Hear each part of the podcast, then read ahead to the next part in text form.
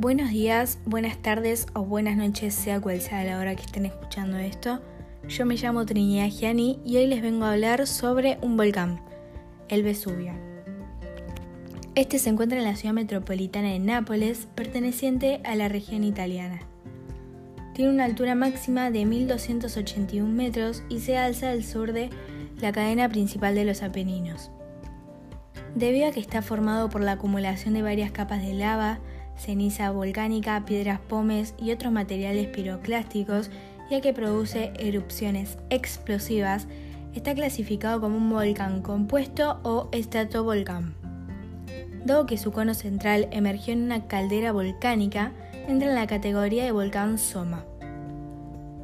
El Vesubio fue el resultado de la salida del magma a la superficie, puesto que los sedimentos de la placa africana fueron empujados hacia abajo, a temperaturas más calientes, hasta que se fundió y fue empujado hacia arriba hasta romper una parte de la corteza terrestre.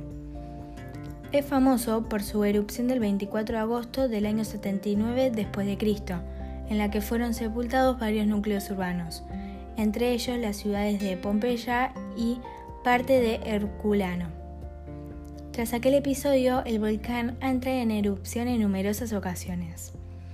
Está considerado como uno de los volcanes más peligrosos del mundo, ya que en sus alrededores viven unas 3 millones de personas y varias de sus erupciones han sido violentas. Se trata de la zona volcánica más densamente poblada del mundo. En los últimos años, algunos pequeños movimientos de la Tierra habían hecho que los habitantes de Pompeya temiesen la ira del Vesubio. Por eso, el ayuntamiento de la localidad ya ha creado una clase de organización en caso de emergencia.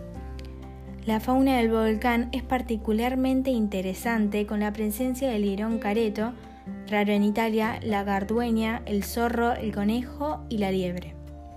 Más de 100 especies de aves se encuentran alrededor del Vesubio, migradoras y no migradoras, invernantes y no invernantes. Las especies más comunes de reptiles son el lagarto verde, un género de serpiente inofensiva y el gecko turco. Hay mariposas diurnas y nocturnas muy coloridas durante el periodo de floración. La flora del Vesubio varía según las estaciones del año. El cono volcánico está más seco y mucho más soleado con vegetación mediterránea típica compuesta de pinares artificiales y de cebos. Gracias por escuchar, les mando un saludo a todos y gracias nuevamente.